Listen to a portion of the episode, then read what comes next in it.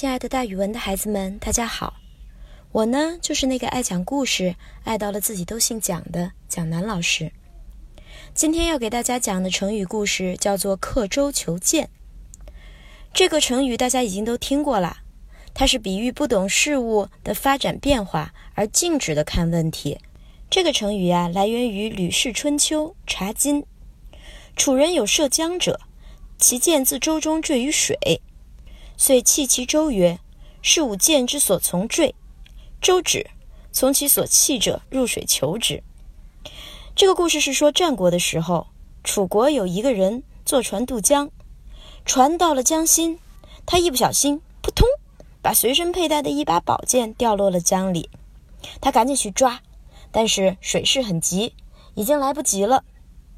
船上的人对此感到非常惋惜。但是那个楚人胸有成竹的样子，掏出一把小刀，在船舷上刻上了一个记号，并且对大家说：“你看，你看，这就是我宝剑落水的地方，所以我刻上一个记号，一会儿就好找了。”大家都不理解他为什么这样做，还有的人交头接耳地问：“他说这样就好找了，这样怎么能找得着呢？”大家百思不得其解，于是准备看一看他过一会儿要做什么。船靠岸过后。那个楚人立刻在船上刻记号的地方下水，去捞取掉落的宝剑。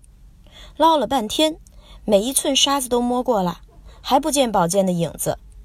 他觉得特别奇怪，自言自语地说：“我的宝剑不就是在这里掉下去的吗？我还在这里刻了记号呢，怎么能找不到呢？”至此。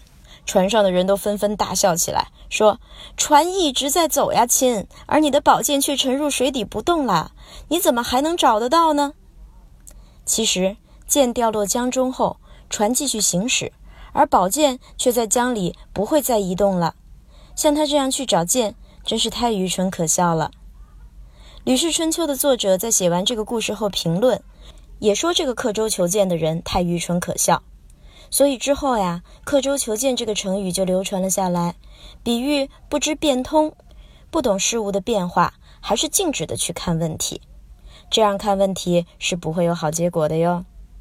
好了，孩子们，今天的成语故事就给大家讲到这儿，蒋老师跟大家明天见哦。